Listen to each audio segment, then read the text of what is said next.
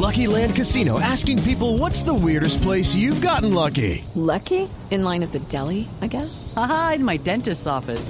More than once, actually. Do I have to say? Yes, you do. In the car before my kids' PTA meeting. Really? Yes. Excuse me, what's the weirdest place you've gotten lucky? I never win and tell. Well, there you have it. You can get lucky anywhere playing at LuckyLandSlots.com. Play for free right now. Are you feeling lucky? No purchase necessary. Void where prohibited by law. 18 plus. Terms and conditions apply. See website for details.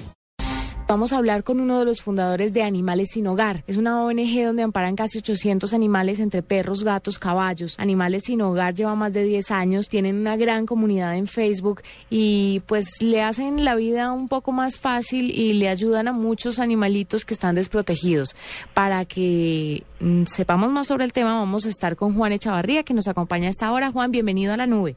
Muchas gracias por, por llamarnos y por interesarse en nuestra organización. Y bueno, cualquier pregunta que quieran hacer. Claro, Juan, eh, yo quería saber cómo es la aplicación de Animales sin Hogar y qué es lo que pretende exactamente esta app para los celulares. Bueno, la aplicación de Animales sin Hogar es una aplicación para, para celular, tanto sea eh, con sistema operativo Android o, o eh, iOS de, de iPhone. Y es una aplicación en la que uno fácilmente puede publicar eh, un animal que ve en la calle perdido o un animal que encontró y lo quiere dar en adopción, ¿sí? Eh, es muy fácil de usar y, y, bueno, ha tenido bastante éxito y, y, aceptación por el público. Es una aplicación que se puede usar en todo, en cualquier parte del mundo, no está restringido solo a Uruguay. Sí, de hecho tenemos mucha gente publicando, de, por ejemplo, desde Colombia, desde México, España, por todos lados. Bueno, precisamente quería preguntar cómo funciona en Colombia. Uno es, o sea, ¿qué es lo que uno ve en la aplicación? Uno ve la foto del animal, una reseña de dónde está, cuántos meses o años tiene, en qué estado se encuentra, en el país, en la ciudad. ¿Cómo ah. es exactamente? Ahí está. Uno puede publicar ahí, sí, los datos de contacto de la persona que quiere, que encontró el animal o lo quiere dar en adopción, sí, puede poner su nombre, su teléfono, su mail, sí. La persona que, ve el aviso que, que uno ha publicado puede contactar directamente desde el celular, llamar por teléfono, enviar un mensaje de texto o un mail a la persona que, haya, perdido este animal. Uno puede también ponerle fotos, lugar donde lo encontró, que aparece un mapa en la aplicación también que le sitúa exactamente dónde fue encontrado el animal. Es muy sencilla de usar. ¿Cómo, ¿Cómo llegan a hacer esta aplicación? ¿Cómo fue la experiencia? O, es que de pronto viste muchos animales desprotegidos en la calle y quisiste hacer algo? ¿O fue basándose en una experiencia personal? ¿Cómo nace la idea? Eh, la idea nació hace muchísimo tiempo, pero con una aplicación en otro entorno. ¿sí? Nosotros hace muchísimos años eh, hicimos esta, esta, misma aplicación, ¿sí? pero una versión eh, para web.